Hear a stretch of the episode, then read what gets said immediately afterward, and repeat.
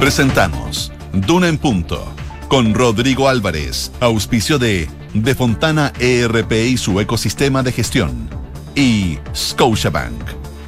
Duna, sonidos de tu mundo.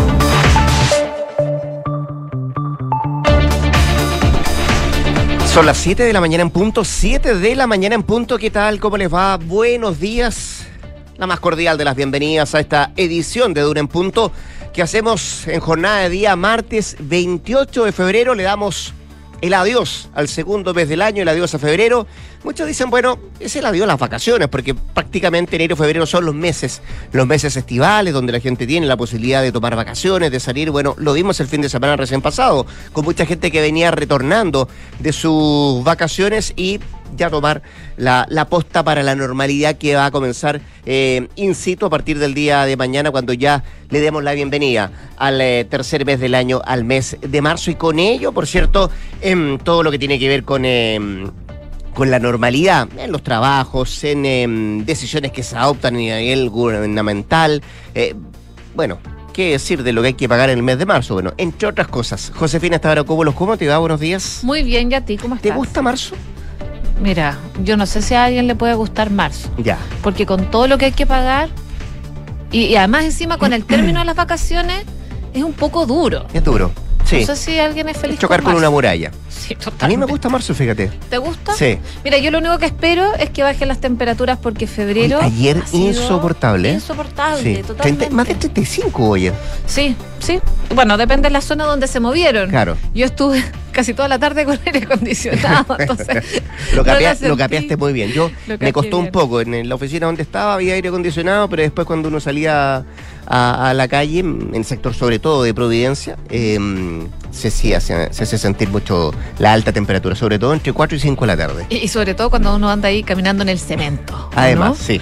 Bueno, hoy día. Golpea en el suelo y sube y es horrible. Es fuerte. Hoy día no va a ser tanta la diferencia, va a bajar un poco en comparación a ayer.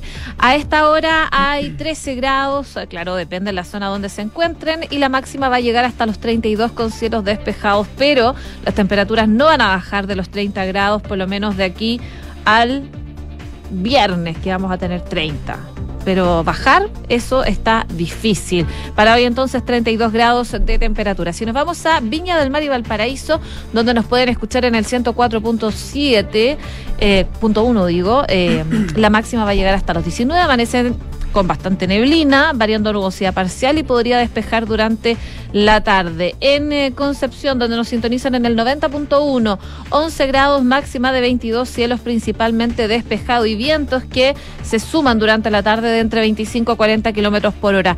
Y por último, Puerto Montt y sus alrededores, donde nos sintonizan en el 99.7, 15 grados máxima de 20, nubosidad parcial y probablemente lluvia débil durante la tarde. Eso con el pronóstico del tiempo vamos a estar hablando de lo que pasa en el norte con el despliegue de los militares. Nos vamos a ir al sur también para hacer un monitoreo de lo que está pasando con los incendios forestales. ¿Habrá un cambio de gabinete en marzo? ¿Y por qué digo marzo? Bueno, porque algunos ayer, luego el comité político dijeron, bueno, a lo mejor no es tan necesario hacerlo tan rápido. Eh, estoy hablando de dirigentes oficialistas de los partidos de gobierno. Eh, han dado algunos la fecha incluso que sea después del 7 de mayo de la elección de los consejeros constitucionales e incluso algunos van más allá.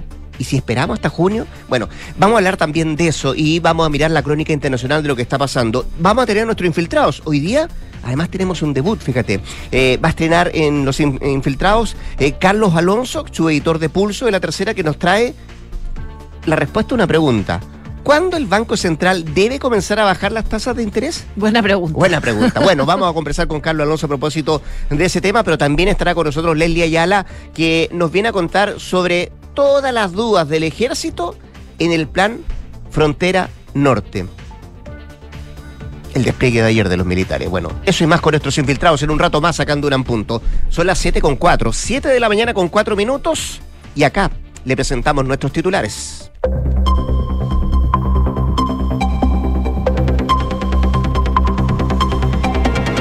El presidente Gabriel Boric reagendó la cita del Consejo de Gabinete previsto para el viernes a la espera del nuevo equipo ministerial. La jornada de trabajo que buscará iniciar un tercer tiempo del gobierno será la primera cita entre el mandatario y su nuevo equipo y se va a realizar el sábado 11 de marzo. El presidente aseguró que Irina Caramanos tiene derecho a tener las opiniones que mejor le parezcan respecto al triunfo del rechazo. La pareja del mandatario aseguró en España que la amenaza de que te van a quitar lo que tienes es algo que generó el éxito la campaña del rechazo en el plebiscito. El presidente aseguró además que el viaje no tiene ningún recurso público del Estado de Chile involucrado. La Corporación Chilena de la, de la, Madera, digo, se reunió con el fiscal nacional para entregar antecedentes sobre 731 denuncias y querellas de forestales por la intencionalidad en los incendios.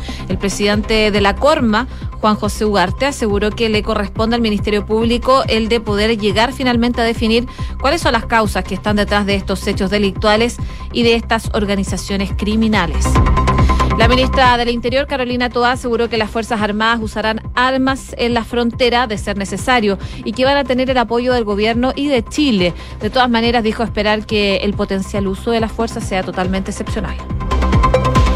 La alcaldesa Iracy Hasler aseguró que la compra de Sierra Bella se apegó al principio de eficiencia y oportunidad en el gasto público al poder contar este año con este espacio. La compra de la clínica ha significado un dolor de cabeza para el municipio de Santiago, cuya manda más defendió nuevamente en el Consejo Municipal que se realizó ayer en el receso, tras el receso estival. El Servicio Nacional de Geología y Minería informó que se han registrado pulsos eruptivos y un sismo en las inmediaciones del volcán Villarrica, esto en la región de la Araucanía. De todas maneras, continúa la alerta amarilla en el volcán Villarrica, por lo que se ha establecido un perímetro de seguridad de un kilómetro alrededor del cráter.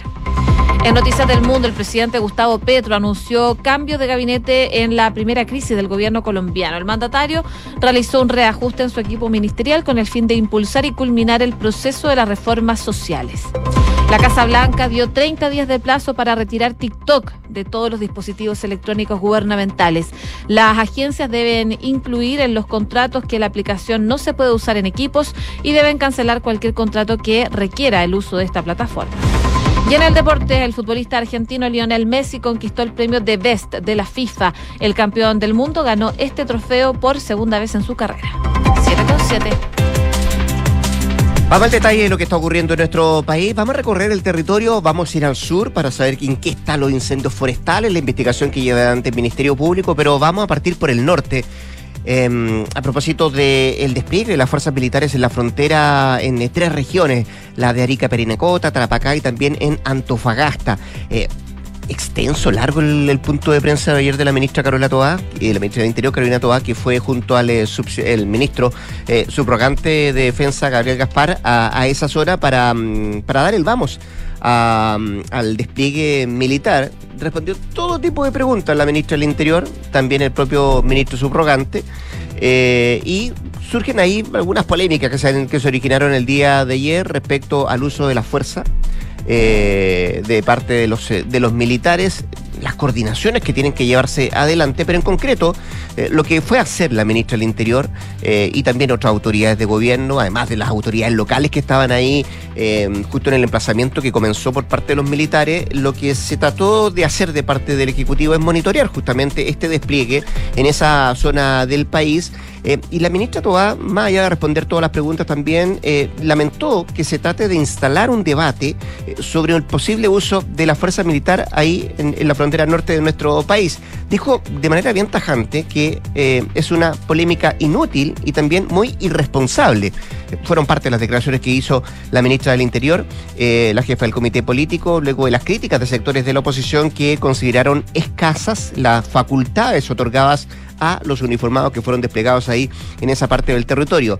Estuvo ahí la ministra y detalló que tienen una mm, nuestro país tiene una constitución, un decreto con fuerza de ley y un decreto supremo que avala y pone reglas muy claras a las Fuerzas Armadas para el empleo de la fuerza, fue lo que dijo la ministra. Y también recalcó que obviamente la fuerza se tiene que ocupar de manera muy discreta, no sirve para cualquier cosa, pero hay situaciones donde es evidente que hay que usarla, fue lo que eh, detalló la ministra. Por ejemplo, dijo, si hay amenaza en la vida de los efectivos militares o de, un de una tercera persona, si eso llega a suceder, si eso llega a ocurrir, ciertamente las Fuerzas Armadas van a tener el apoyo del gobierno de Chile y también del pueblo de Chile que ha mandatado a través de una legislación para aquello, fue lo que dijo la ministra.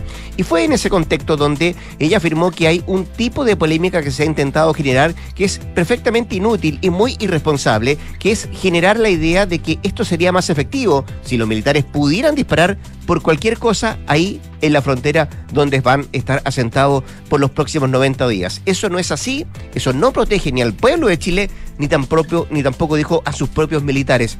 Esas fueron parte de las declaraciones de la ministra del Interior eh, de una manera haciéndose cargo de, de las críticas, de la polémica que se instaló a propósito de la instalación de las militares ahí en esa parte del territorio nacional, pero también eh, haciendo hincapié en que se trataba de una medida necesaria, eh, volvió a reiterar de lo abandonado que está esa parte del territorio en, en, medidas eh, no solamente de carácter político, también de carácter eh, que tienen que ver para, para, enfrentar la delincuencia, para enfrentar el crimen organizado, eh, que no se había tomado durante mucho rato. Según lo que dijo también la ministra del Interior, nadie quiere que tengamos balazos en la frontera, lo que queremos es que esa presencia militar, que está bien preparada y con herramientas legales efectivas, cumpla un rol disuasivo de control y que le permita al Estado de Chile saber lo que está ocurriendo. Bueno, se hizo un trabajo, usted recordará, de coordinación también con carabineros para entregar capacitaciones a los efectivos militares que se van a, desplegar ahí eh, en, esa zona. Y por ahora lo que se habla, de acuerdo a lo que mm, establece el propio decreto, es que el rol de las Fuerzas Armadas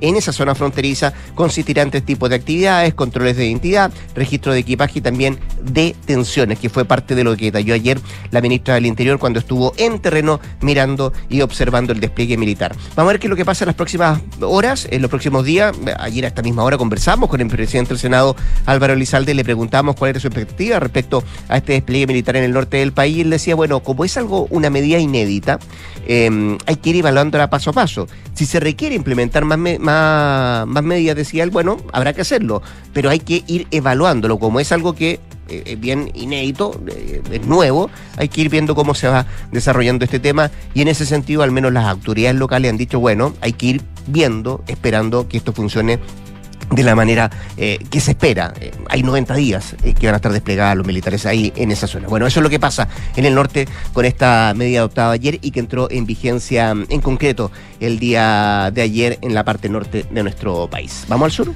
Vamos al sur porque por supuesto están pasando cosas en relación a los incendios. De hecho, la Corporación Chilena de la Madera, la Corma, se reunió ayer con el fiscal nacional Ángel Valencia para abordar precisamente las denuncias sobre la intencionalidad de los incendios que han afectado la zona centro-sur del país, un tema que ha sido bastante polémico, sobre todo durante este mes de febrero.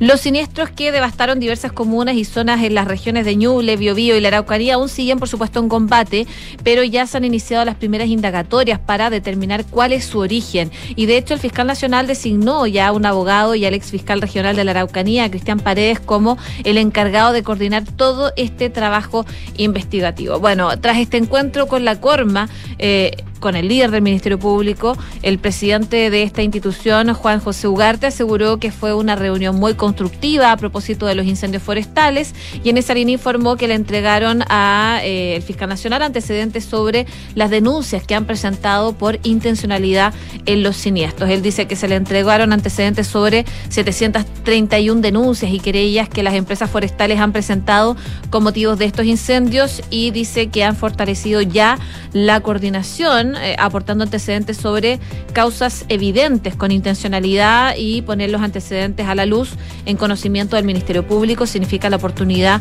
de no más impunidad, decía entonces eh, el presidente de Corma. Nosotros venimos aquí a entregar hechos, hechos como ataques a brigadistas que son reiterados en los predios y luego encendidos, incendios que dejan tras y rastros de Miguelitos para impedir el ingreso de brigadistas, entre otros, es la información que entregó entonces la Corma al Ministerio Público para que puedan seguir indagando qué está pasando y si eh, hay intencionalidad o no en algunos incendios que se han registrado en la zona centro-sur del país. Hay un proceso investigativo, vamos a ver cómo se va desarrollando y cuáles son los antecedentes que se van entregando por parte del propio Ministerio Público. Es importante también destacar que era algo que se había valorado, de que todo lo que ha ocurrido con el tema incendios forestales en la parte norte sur de nuestro país se va a tomar como un todo, o sea, va a ser una investigación eh, como un todo y no en particular con alguna zona de lo específico, era lo que se había resuelto al menos la semana recién pasada. 7 de la mañana con 15 minutos. Escuchas, Duna en punto. ¿Cuándo sería el momento más oportuno para mm, realizar un cambio de gabinete? Bueno, esa es una de las preguntas que ayer rondó en eh, el Palacio de Gobierno tras el comité político que encabezó el presidente de la República, Gabriel Boric, y en medio de mucho ruido respecto a eh, un, eh, un, cambio de gabinete, un, cambio de piezas al interior del gobierno, tomando en cuenta eh, el inicio del segundo año de mandato del presidente Boric, que parte el próximo 11 de marzo, y sobre todo también por los, comillas, cuestionamientos o críticas que se han hecho algunos personeros de Estado, en específico respecto a la labor que han eh, llevado adelante en sus respectivas carteras. Eh, bueno, encabezó este comité político el presidente Boric y si bien es una pregunta, lo que yo decía, ¿cuándo va a ser el momento más oportuno? Para hacer un cambio de gabinete, también surgió eh, de voces de propio dirigente oficialista eh, la posibilidad de que a lo mejor no sea marzo eh, el mes o la fecha para llevar adelante un cambio de gabinete y esperar, esperar un poco. A lo mejor hay que tomar esto con cautela, no hay que hacerlo tan rápido, lo que de alguna forma también demuestra que hay un cambio o un giro respecto a lo que habían manifestado algunos dirigentes oficialistas hace un par de semanas atrás, otros que abogaban porque esto fuera lo antes posible que partiera el segundo año de mandato ya con, con la estructura nueva, con eh, el engranaje nuevo de parte del de, eh, gabinete. Eh, bueno, ayer se escucharon varias voces, incluso del socialismo democrático, que pidieron cautela, como decía yo. Algunos hablan ahora que se haga, por ejemplo, este cambio de gabinete después del próximo 7 de mayo, tras la elección de los consejeros constitucionales. esto tomando en cuenta que además se va a poder ver sobre la mesa cuál va a ser el resultado de esa elección de parte del, del gobierno, tomando en cuenta que van en dos listas, que el Partido Socialista en definitiva va con apruebo dignidad y que en definitiva el PPD que no adhirió a esa lista va en una lista propia también con la democracia cristiana. Otros eh, han manifestado también que podría eh, ser junio el mes para llevar adelante este, este cambio de gabinete cuando se lleve eh, por parte del presidente Gabriel Boric se, eh, se lleve adelante la cuenta la cuenta pública. Bueno, todo eso a nivel de, de trascendidos, todo eso a nivel de rumores, sin embargo, de acuerdo a lo que hoy día, por ejemplo, publica la tercera, ayer algunos ministros de gobierno recibieron una notificación desde la moneda donde se les informaba de la suspensión del Consejo de Gabinete que estaba eh, programado inicialmente para este viernes 3 de marzo y ahora se reprogramó para el sábado 11 del mismo mes, mismo día cuando, como decíamos, se cumple el primer aniversario de la actual administración. Y el objetivo de esa reunión, según afirman en el Ejecutivo, es que el presidente Boric presente sus lineamientos para el segundo año de gobierno en el que dicen podría contar con un equipo renovado, así que lleva adelante el cambio de gabinete. Junto con informar el cambio del día del Consejo de Gabinete, a los ministros, de acuerdo a lo que dice la tercera, se les pidió ajustar sus agendas y estar en el país para esa fecha. Además, se les dijo que en los próximos días se les van a entregar más detalles del encuentro. Así que hubo algunos ministros que tuvieron que eh, ir cancelando algunas cosas que tenían para, para la fecha del 11 por este Consejo de Gabinete, otros que van a salir del país pero que van a tener que regresar antes para estar presentes ese mismo día. Bueno, el gobierno esperan que el hito del primer aniversario marque un nuevo punto de inflexión en el relato de la moneda y lo concreto es que em, hoy, el día de ayer, em, dentro de todas las cosas que se comentaban después del comité político, el secretario general del Partido Socialista, Camilo Escalona, dijo ser de la idea de hacer el cambio de gabinete tras el 7 de mayo.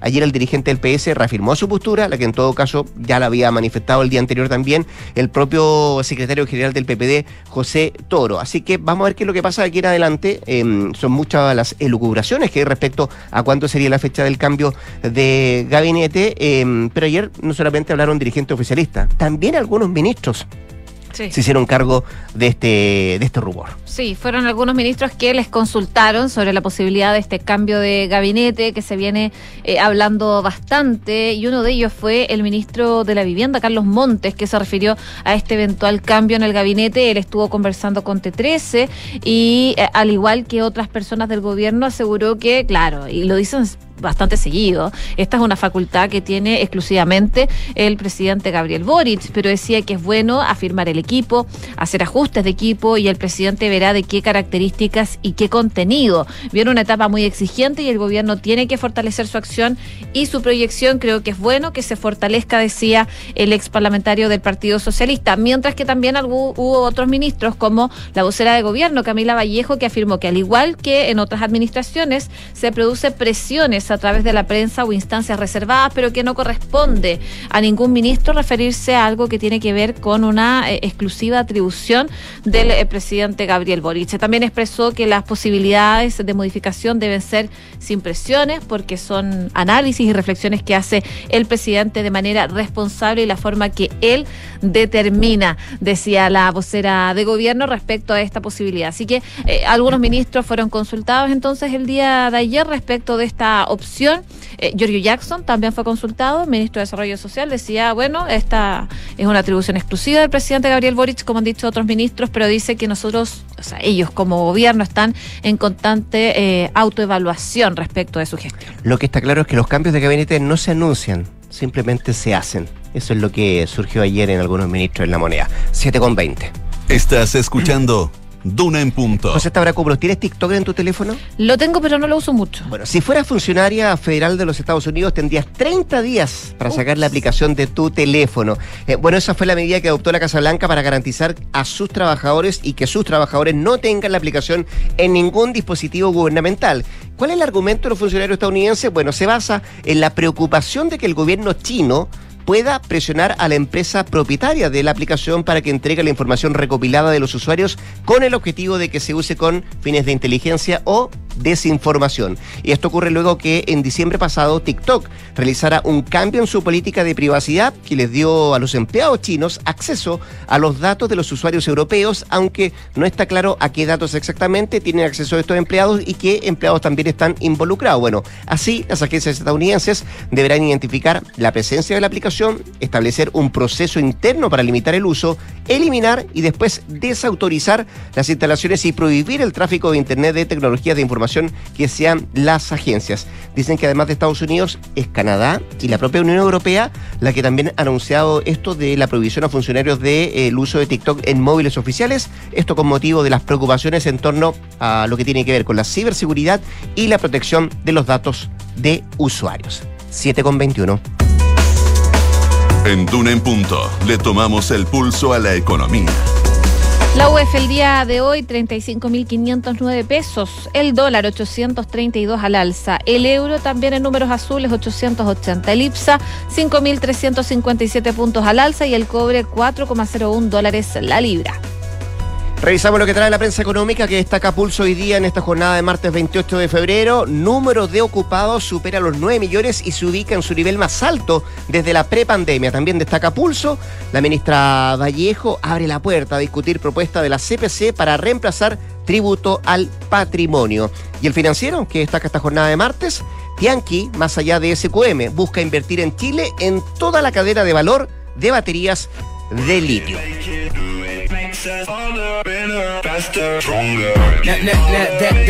Estamos escuchando a Kanye West. ¿Por qué? Porque la marca Adidas está en un gran dilema con la línea Jessie, que es de este artista, meses después de cortar lazos con el rapero y diseñador de moda Kanye West por su antisemitismo. La compañía alemana ya había advertido el 9 de febrero que se enfrentaba a pérdidas masivas si no podía vender su inventario, eh, planteando preguntas sobre las opciones que tenía la marca eh, para deshacerse del inventario manchado producto de Kanye West, incluyendo literalmente quemar los zapatos que les quedaban de esta marca. Se trata de un cambio significativo con respecto a las previsiones de noviembre, cuando los responsables de la empresa habían dicho que podrían recuperar la gran mayoría de las pérdidas, cambiando la marca de los inconfundibles zapatos que cuestan, adivina, son millonarios. 200 y 600 dólares. Ellos decían, bueno, a lo mejor recuperamos las ganancias vendiéndolo con descuento. Pero ¿cuánto lo vas a poder vender si la reputación de Kanye West está por los suelos? Así que una alternativa es ¿Sigue quemar. Separado, ¿cierto? Sí, está separado. Pero creo que está con otra persona ahora. Creo que está saliendo con alguien. Bueno, Mira Kanye tú. West es un personaje. Personajillo, de hecho fue candidato o quería ser candidato presidencial a la presidencia de los Estados Unidos. Bueno, sí. bueno, con la música del rapero Kanye West nos vamos a la pausa comercial. La José Tabracópulos no viene a rapear, sino que viene a contarnos las actualizaciones de informaciones a las 8 de la mañana. Antes de la pausa, déjeme darle un consejo. Conecta la gestión de tu empresa con Sapiens CRP y tu área de gestión de personas con Senda. Ambas soluciones de Fontana y su ecosistema de gestión empresarial. Integra todos los procesos de tu compañía en defontana.com. 7 con 24. Nos vamos rápidamente a la pausa. Nos queda mucho más que revisar acá en Durán Punto. Quédese, quédese acá a la 89.7. Uf, tengo que ver remuneraciones, calcular bonos, gestionar documentos. Chuta que tengo pega. ¡Hey tú, Max Flores! ¿Mm? ¿Me conoces? Obvio, soy tu yo del futuro. Y vengo a decirte que si te cambias a Senda ahora tendrás todos estos procesos listos antes que llegue marzo. ¿En serio? Sí, aprovecha que están regalando dos meses gratis hasta fines de febrero. No esperes más y contrata ahora Senda de Fontana, el software que tu área de recursos humanos necesita. En Scotia te damos un impulso para diversificar tus inversiones a un bajo riesgo. Hasta el 23 de marzo. Nuevo fondo Scotia estructurado deuda nominal con una rentabilidad no garantizada de hasta 10,9% al término del fondo, sin monto mínimo de inversión y ventanas de liquidez trimestrales libres de comisión. Encuéntralo solo en Scotia. Infórmese de las características esenciales de la inversión en este fondo mutuo establecido en su reglamento interno y scotiabankchile.cl. La rentabilidad o ganancia obtenida en el pasado por este fondo no se garantiza en el futuro. Los valores de las cuotas en fondos mutuos son variables. Este fondo no se encuentra garantizado y por su naturaleza estará afecto a condiciones de mercado y por tanto el aporte podría exponerse a pérdidas parciales o totales de capital. Infórmese sobre la garantía de los depósitos en su banco o en cmfchile.cl. Marca registrada de Banco of Scotia utilizada bajo licencia. Ah, no sabes el dato que te tengo de Salfarrent. Ya, sí sé, que reservaste con tiempo en Salfarrent para conseguir el mejor auto a un super precio y así, luego de disfrutar del viaje, lo devolvías de forma fácil y te juntabas conmigo a pasarme el dato para que yo también reservara con tiempo. Pero lo que tú no sabes es que yo ya lo hice, po. Buena. Tú también puedes anticiparte reservando tu auto en salfarrent.cl. Por esto y mucho más, somos el mejor rentacar de todo Chile. Qué rico que podamos viajar todos al sur este año. Haber calzado las vacaciones fue una tremenda idea. Sí, con la Javi estamos listos, listos. Oye, ¿y cómo lo van a hacer con el Roque al final? Se queda donde mi mamá. Ah. Con Marcelo contratamos Verisur hace un par de días, así que podemos partir tranquilos. Ah, qué buena. Y la casa queda en buenas manos. Sabemos que quieres estar tranquilo cuando sales de casa. Conoce la alarma Cero Visión de Verisur, capaz de actuar antes que lleguen las fuerzas de seguridad. Calcula online en verisur.cl o llama al 600-385-0003. Activa Verisur. Activa tu tranquilidad. Escuchas Duna en Punto con Rodrigo Álvarez. 7 con 26, 7 de la mañana con eh, 26 minutos. Seguimos acá en Durán Punto. Em, revisemos por momento lo que está pasando a nivel eh, internacional. Eh, se cumplió un año de la invasión eh, militar rusa en Ucrania la semana pasada y de ahí a la fecha hemos visto una serie de cosas que han ido ocurriendo en el último, en el último tiempo, sobre todo con una ofensiva de parte del gobierno de Vladi- Vladimir Putin en tierras ucranianas. Lo último tiene que ver con una declaración que ha hecho esta misma mañana el presidente de Ucrania, Vladimir Volodymyr Digo Zelensky, quien reconoció que la situación en Bachmut, que es una localidad muy estratégica en la región del Donetsk, cercada por los rusos desde hace bastantes semanas, se está volviendo cada vez mucho más difícil. Es lo que ha dicho el presidente de Ucrania, que mm, en su habitual discurso en las noches eh, ha dicho que está constantemente en contacto con sus comandantes militares en la zona y que la región del Donetsk en, este, en el este del país merece una especial atención.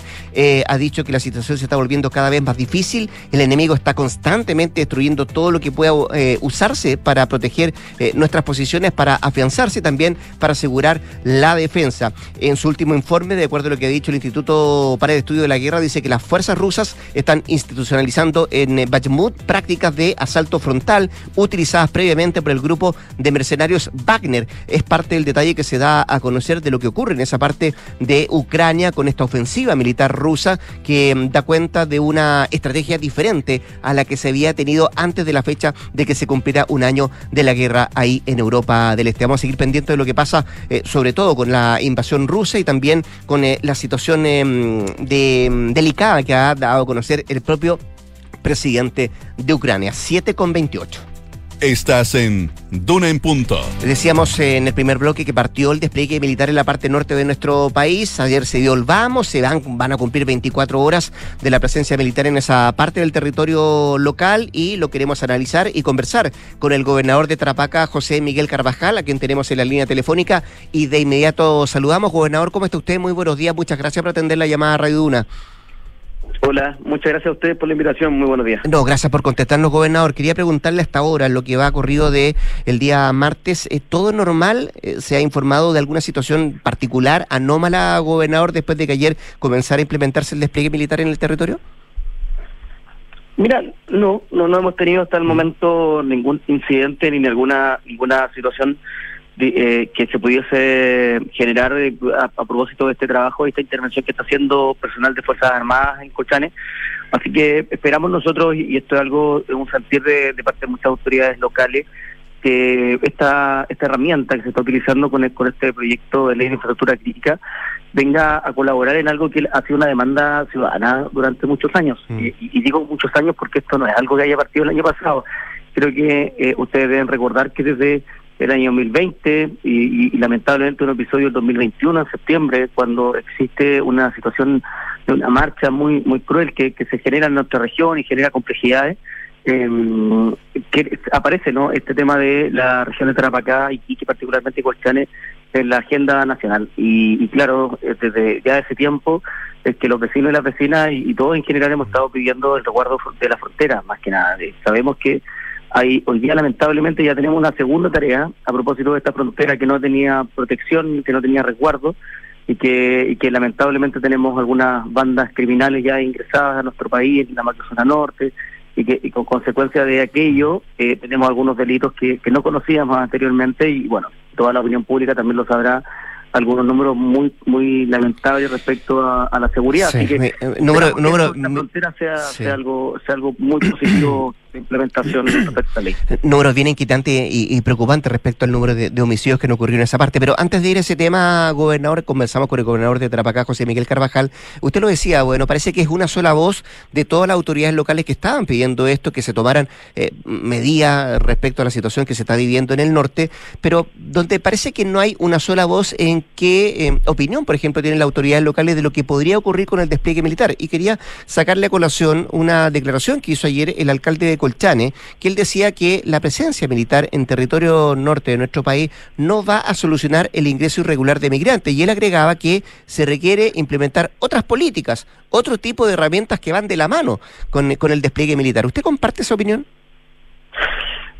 Que pasa, yo, yo, yo en eso también eh, me, me, me alineo eh, en, un, en un punto donde creo que todos coincidimos. ¿Mm? Eh, esta, esta no es la solución, o sea, esta no es la eh, llave que va a cerrar finalmente esta puerta y, que, va a poner el pestillo. No, esto, esto es parte de una serie de, de decisiones que tiene que tomar el gobierno y nosotros en eso hemos dicho que no solo el poder disponer de mayor personal de Fuerzas Armadas, cuidando nuestra frontera, apoyando efectivamente la labor de carabineros, es una buena tarea y eso acompañado de tecnología, de infraestructura, etcétera, permite generar una mejor condición. Aquí tiene, tiene que haber, que haber otro esfuerzo y que a nosotros nos parece importante, que esto también lo haya anunciado la, la ministra Toal día de ayer en Cochaní, que es la reconducción, las expulsiones, el trabajo colaborativo, particularmente en el caso de Colchane con Bolivia, que son aspectos fundamentales, porque si no tenemos la capacidad. Eh, recuerden ustedes que el año pasado, cuando se hablaba de esa posibilidad de generar reconducción, las reconducciones de personas que no eran bolivianas ¿Mm?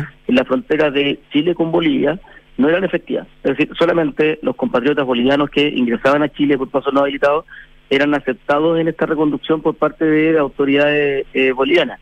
Pero todos los otros, eh, particularmente personas venezolanas, quedaban en la misma frontera y, y, y nuevamente insistían en ingresar e ingresaban por otro paso no habilitado finalmente. Es decir, lo que nosotros hemos planteado y hemos dicho, esta no es la solución y creo que eso el gobierno ayer lo definió, pero es una gran ayuda. Por eso que si ustedes nos escuchan en una sola voz, todos de acuerdo de que esto es ayuda, de que por fin vamos a tener militares dispuestos en, en, la, en, en la carretera. Hoy día fíjense que tenemos cara, cara, eh, perdón, militares también con carabineros porque han hecho algunas fiscalizaciones conjuntas hoy día permite que estén haciendo también fiscalización respecto al transporte ilegal de, de, migrantes, que eso es algo que finalmente le llega a Santiago, le llega a otra región, donde van los buses, donde van los vehículos con estos migrantes hacia la zona central. Hoy día, no sé si es que, se, será el llamado a la calma y a la tranquilidad, pero hoy día les puedo decir que tenemos fiscalización en la ruta.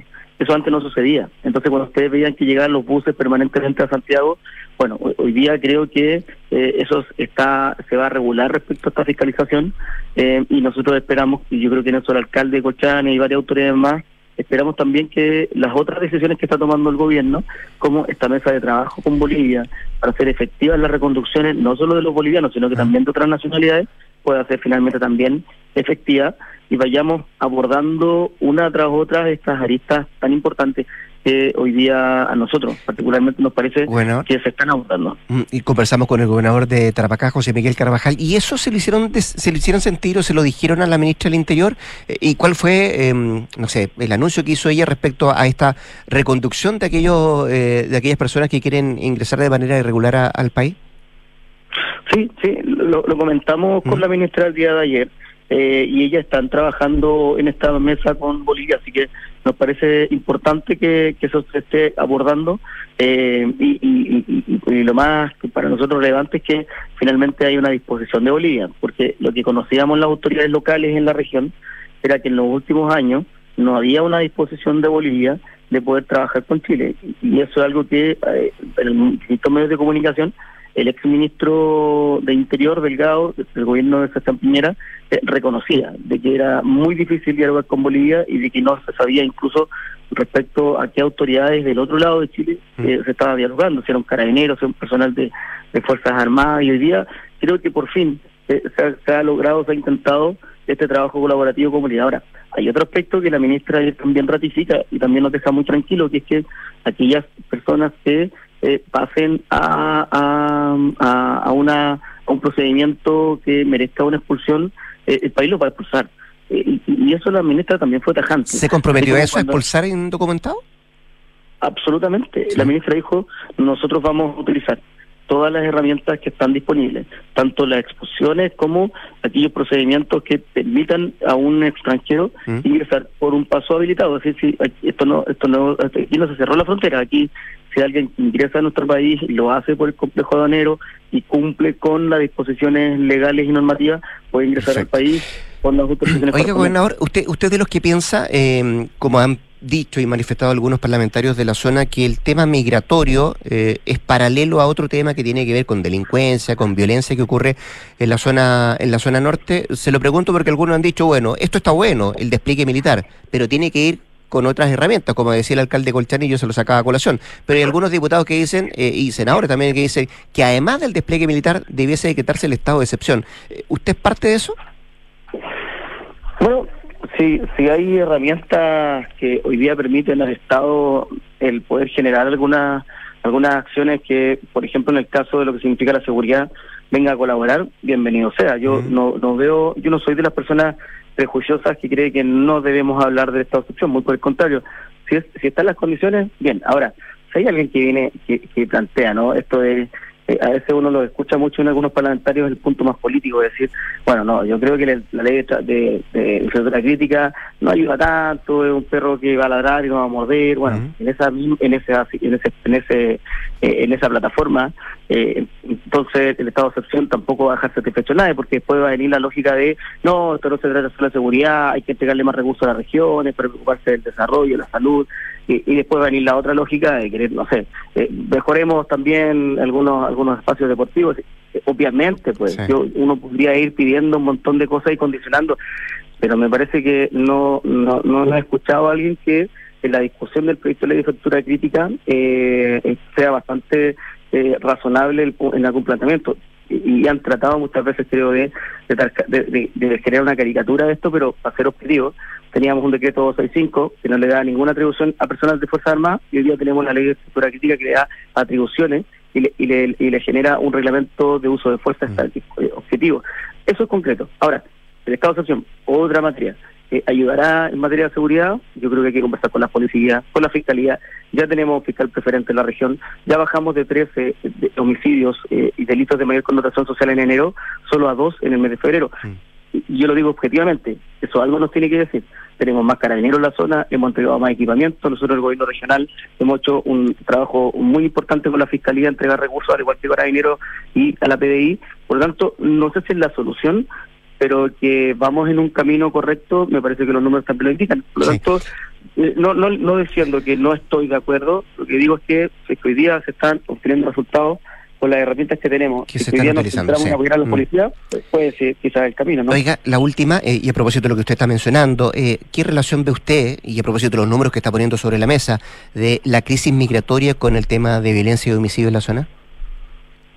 Bueno, yo creo que lamentablemente en, en este aspecto, para aquellos que sientan la integración como un elemento importante discursivo en materia política, aquí tenemos que ser más, más bien objetivos.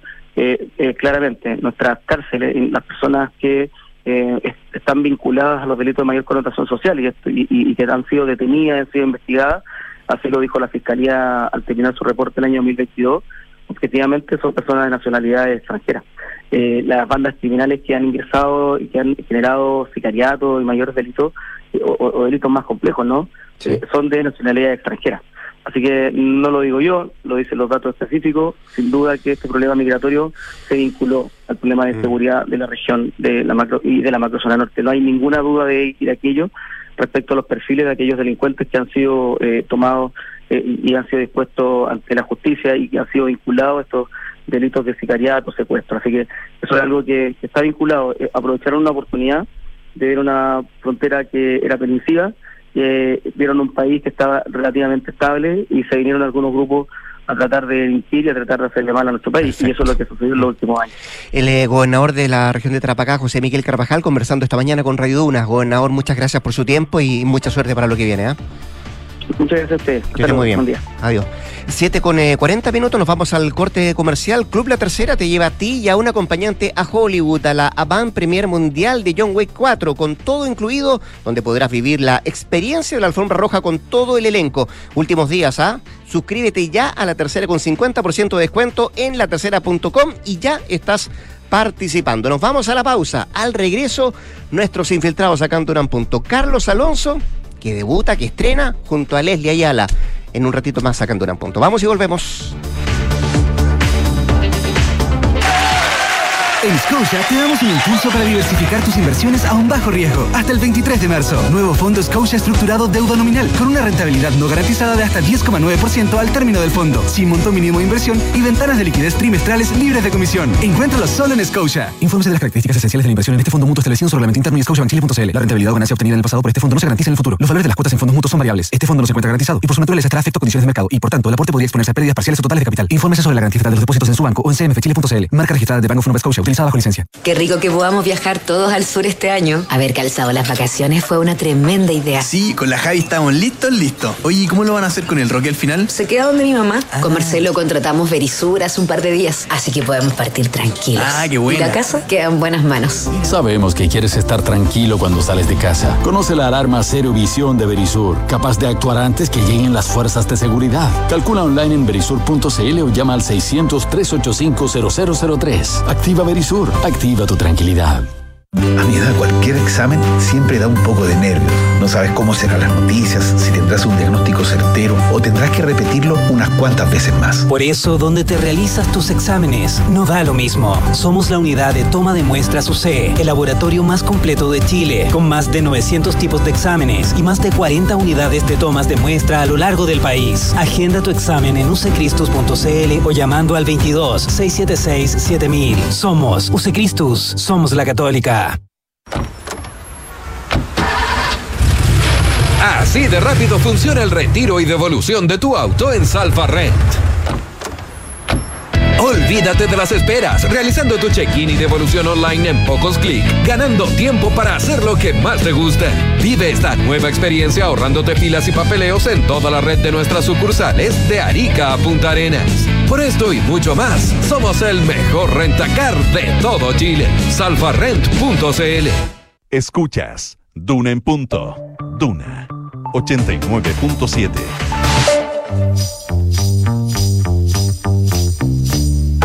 Son los infiltrados en Duna en punto. 7 de la mañana con 43 minutos, 7 con 43, seguimos acá en la 89.7 haciendo Dura en Punto, momento de nuestros infiltrados, lo decíamos antes de la pausa, estrena, debuta, así que lo saludamos de inmediato. Carlos Alonso, ¿cómo te va? Buenos días. Buenos días, muy bien. Muchas, Muchas, gracias. por estar acá en Dura en Punto y No estrena, sino que ya es de la casa hace bastante rato, Leslie Ayala. No, porque no dijiste que era vieja. no, no. Que era vieja. Solamente del estreno hablé. Ah, nomás. muy bien. ¿Cómo te va? Muy bien, gracias. ¿Cómo está todo? Bien, estaba atentamente escuchando tu eh, entrevista al gobernador de Tarapacá a propósito de esta presencia Mm. ya eh, manifiesta de fuerzas eh, desplegadas del ejército en la frontera norte de nuestro país. Y un poco yo les venía a contar eh, todo el tema que ha tenido que ver con la capacitación, que el propio los propios funcionarios de Carabineros han tenido que darle Sí. justamente a los soldados, a más de 360 efectivos que están desplegados en esta zona norte a propósito del proyecto de infraestructura crítica que los habilita al personal de Fuerzas Armadas justamente a labores de, entre comillas, seguridad, porque lo que ellos van a hacer estando en la frontera es eh, tratar de evitar eh, esta migración eh, irregular que está de cierta forma descontrolada en el norte de nuestro país y obviamente van como un respaldo y apoyo justamente a las funciones de carabineros que ya tenían en esta zona, eh, la macrozona norte. En ese sentido, personal de carabineros lo que tuvo que hacer es entrenar a estos efectivos en temas tales como qué es la seguridad pública, desde lo teórico podríamos decir, hasta las labores y funciones que ellos realizan diariamente. Recordemos que el orden público está en manos de carabineros en, el país según las propias leyes eh, y justamente también como el uso de eh, estas nuevas herramientas que tiene las Fuerzas Armadas, en particular el ejército, que es por ejemplo eh, el tema de la revisión de prendas, eh, la, la toma de identificación de personas, es decir, los controles de identidad en la frontera, hasta llegando obviamente a la detención y la posterior puesta a, a frente a los tribunales de las personas que justamente eh, sean sorprendidas ingresando por pasos no habilitados de forma irregular a las fronteras de nuestro país. Eh, todas esas situaciones fueron entrenamientos y cursos desplegados por carabineros. De hecho, también hubo cursos en derechos humanos, según nos reportaba una nota del, del periodista Víctor Rivera, a propósito también de las labores de detención. Eh, tenemos que entender en un contexto donde las Fuerzas Armadas no están preparadas para labores de orden público, sino más bien justamente de situaciones mucho más extremas, ¿no? Eh, entonces, en ese sentido también hay una incomodidad y la vio en ocasiones anteriores, como por ejemplo cuando se decretó el estado de excepción constitucional, ¿se acuerdan? Para el estallido social en una primera instancia. Es, sí. Y luego, posteriormente, todo lo que ocurrió durante estos meses en el sur, donde justamente se ha desplegado también personal militar, siempre ha estado la duda y un poco el resquemor al interior de las Fuerzas Armadas, qué sucede cuando ellos utilicen su armamento. A diferencia de Carabinero y la Policía Civil, como es la PDI, ellos ocupan armamento de guerra, entonces obviamente el llegar a este extremo, que obviamente lo habilita la ley, cuando está de hecho la propia ministra del Interior, Carolina Toa, señalaba que ellos como gobierno iban a apoyar en el caso de que, por ejemplo, un soldado ocupara su arma siempre y cuando se utilizara de forma discreta y también bajo la amenaza, por supuesto, de muerte del mismo, es decir, si se ve amenaza a su Amenaza integridad muerte, física o de un tercero para protegerlo. Pero el tema es, ¿qué pasa? Y esta es la gran duda y quizás preocupación que hay en el interior de las Fuerzas Armadas cuando esto sucede y se lleva a un extremo. Por ejemplo, la legítima defensa. Ellos decían en el decreto y en el proyecto de infraestructura crítica que nos habilita para justamente cuidar la frontera, no está tan claro cuando yo ocupo, yo como militar ocupo la, la legítima defensa, porque siempre va a haber esta situación de desigualdad de armas, ¿no? Es muy difícil pensar que un migrante que está entrando de forma ilegal o un grupo de contrabandistas o etcétera, cualquier tipo de delincuencia a la que se pueda enfrentar justamente este personal desplegado en el norte, vaya a tener la misma capacidad eh, de armamento que obviamente un soldado militar del ejército chileno. Entonces, ¿dónde está la legítima defensa si, por ejemplo, no hay proporcionalidad de armas? Y esas situaciones obviamente los mantienen preocupados y también cuál es la justicia que los juzga en ese, en ese sentido. Si ellos van a pasar, por ejemplo, eh, a manos de la Fiscalía y de los tribunales ordinarios y civiles o van a estar protegidos bajo, eh, obviamente, la justicia militar que de cierta forma tiene un contexto más adecuado a lo que hacen ellos, que es justamente labores castrenses. Entonces, hay toda una situación eh, que por lo menos en el sur no se ha dado, pero que el propio comandante en jefe del ejército... eh, Javier Iturriaga lo manifestó el 18 de enero frente a la Cámara. Dijo, evidentemente, pese a que ellos saben que tienen que obedecer a esta nueva situación, a esta nueva normativa eh, de infraestructura crítica, él decía, de todas formas, ellos reconocen que esto va a impactar de ciertas formas las labores operacionales del Ejército de Chile, que justamente no estaban abocadas a labores de seguridad. Ahora, es una emergencia, es algo que ya está aprobado por el Congreso, es algo que también las propias autoridades, como escuchaba recién al gobernador Rodrigo, han, han obviamente... Eh, valorado, porque como decía también ayer la ministra del Interior, lo que esperan ellos es que la, la mera presencia de personal del ejército justamente en la frontera sea disuasiva. Mm. Es decir, como es, también es una señal, yo estaba revisando también eh, prensa extranjera y el tema justamente este despliegue de soldados chilenos a la frontera norte es tema en otros medios de comunicación internacionales, eh, porque también se da una advertencia, ¿no? Como ya no va a ser tan fácil entrar a Chile y quien intenta hacerlo de forma irregular, estas bandas dedicadas justamente al ingreso ilegal que se han descubierto en el norte del país, eh, de cierta forma la presencia militar lo que debería generar, así como también eh, lo ha generado en el sur del país, es justamente la baja en esta migración eh, descontrolada en el norte, migración por supuesto irregular y también obviamente también la baja de los delitos que están asociados, como justamente te decía el gobernador de Tarapacá, a esta migración irregular. Entonces, está en un periodo de prueba, por supuesto, los militares están también atentos a lo que ocurra en caso de una situación extrema y cómo finalmente va a actuar el debido proceso respecto a ellos, porque es una situación totalmente nueva y claro, siempre ha estado de post-dictadura, eh, está, también, está también como situación gris entre lo que las Fuerzas Armadas pueden llegar a hacer en labores de seguridad eh, civil y justamente lo que hace Carabineros, que nació como una policía justamente para resguardar el orden público de la nación. Yo, creo que, hay dos cosas importantes de lo que tú dices, Leslie, una, y, que lo refrendaba también el propio gobernador de, de Trapacay, es que es una medida inédita, ¿no? Eh, que hay que ir evaluándola.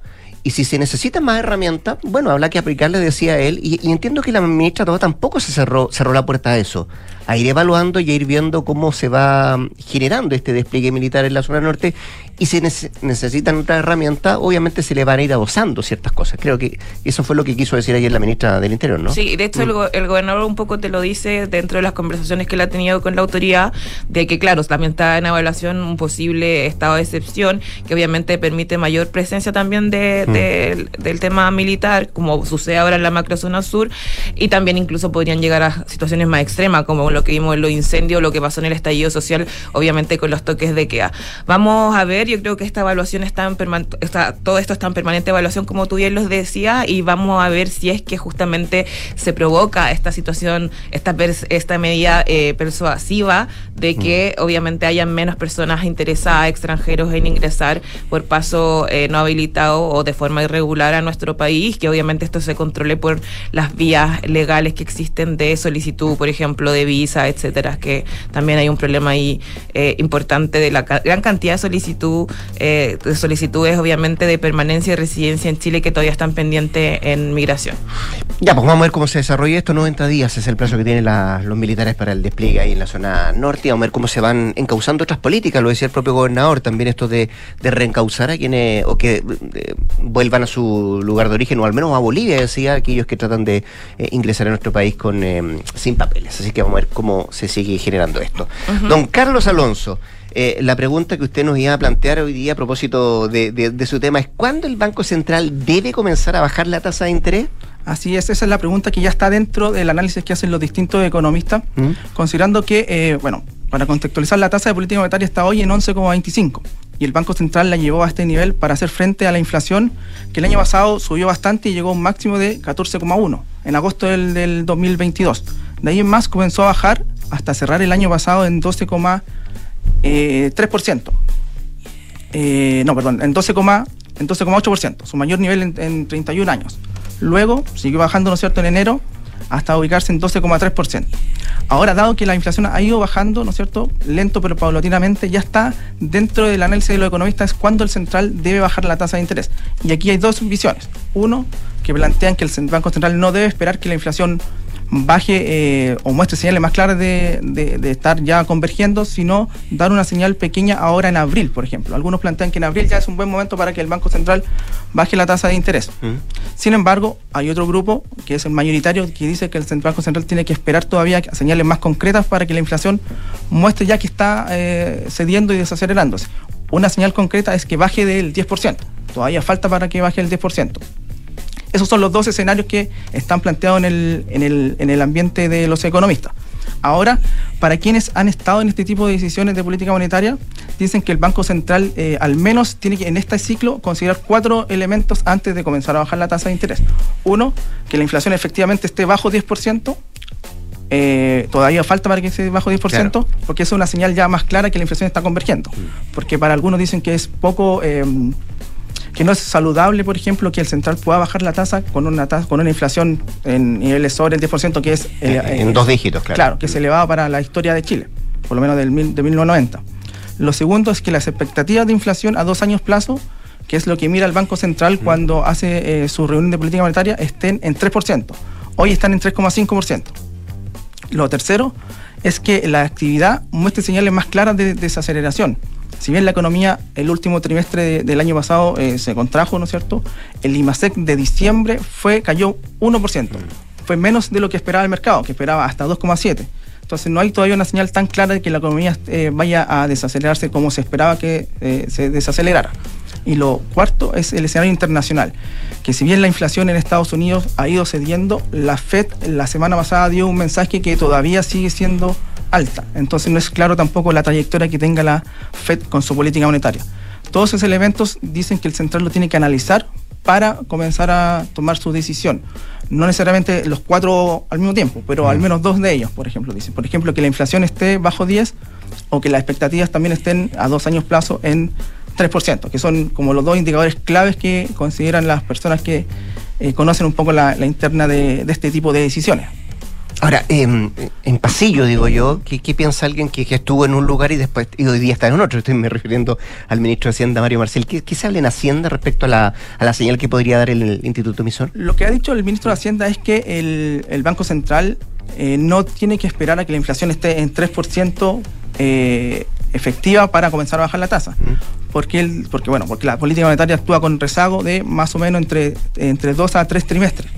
Eh, Entonces él dice que el Banco Central o sea, no, no, lo, no lo pautea de alguna manera, pero él plan- da su opinión de que no tiene que esperar que eh, esté en 3% para comenzar a bajar la tasa, dando a entender que puede comenzar a bajar en los próximos meses porque eso igual obviamente ayuda a que la economía no se, no se desacelere tanto como no se acelere tanto y en, en detenga otros efectos en la economía como el mayor desempleo o un ajuste más, más fuerte de la inversión. Ahora, mirando el escenario que se viene en el corto mediano plazo eh, y, y leyendo lo que manifestaba también el propio ministro de Hacienda, eh, la expectativa, me da, me da la impresión desde, desde la propia cartera, es que eh, se dé alguna señal o se establezca algo, tomando en cuenta que en algún minuto se dijo que podía ser un año más difícil de lo que estamos viendo en materia económica, ¿no? Claro, eso, eso, pero claro, y la, y la expectativa en, en cuanto al crecimiento, que eso es un poco lo que también tiene el Banco Central a la espera, ha ido, ha, sido mejor de lo que se esperaba. Los IMASEC así, han ido eh, cayendo menos, ¿no es cierto?, de lo que se esperaba. Bueno, el, el miércoles eh, sale el IMASEC, mañana sale el IMASEC de, de enero. Ese va a ser un indicador clave de cuánto, de cómo está la, la- la salud de la economía. Para ver si está en línea con el último que tuvimos en diciembre. ¿eh? Claro. claro. Y ahora, en el tema de la, de la, de la tasa, por ejemplo, el escenario, dicho, un poco el, el- el análisis, el escenario que gana fuerza, que toma fuerza, es que el Banco Central eh, va a estar en condiciones de comenzar a bajar la tasa, o poner un panorama más claro, en junio. Es un poco lo que gana. Recién en junio. Claro, Sí. es un poco lo que está, lo que la visión mayoritaria del mercado. porque ahí la inflación ya va a estar bajo 10% y la economía ya va a estar más de- con, con señales más claras de enfriamiento. Ya, pues vamos a ver. Pues. Ojalá. Ojalá. Para poder invertir. Ojalá que, que se pueda bajar la tasa lo antes posible. Pero bueno, lo que dice Carlos es muy cierto. Como Dentro de del, la banca. del global de los economistas dicen, bueno, junio podría ser. Hay otros que tienen son mucho más optimistas que puede ser, si no es abril, tal vez mayo. Claro. La posibilidad. Carlos, un millón de gracias por estar hoy día con nosotros. Muchas. Ayala, también. Muy buenas. Nuestros infiltrados de esta jornada de día martes. Nos vamos, pues, hasta cada uno en punto. Quiere sacar la sintonía del portamos 89.7, se portaron bien, sí. Cumplimos con el tiempo. Eh, ya se viene la noticia con Josefina Y después de eso, hablemos en off.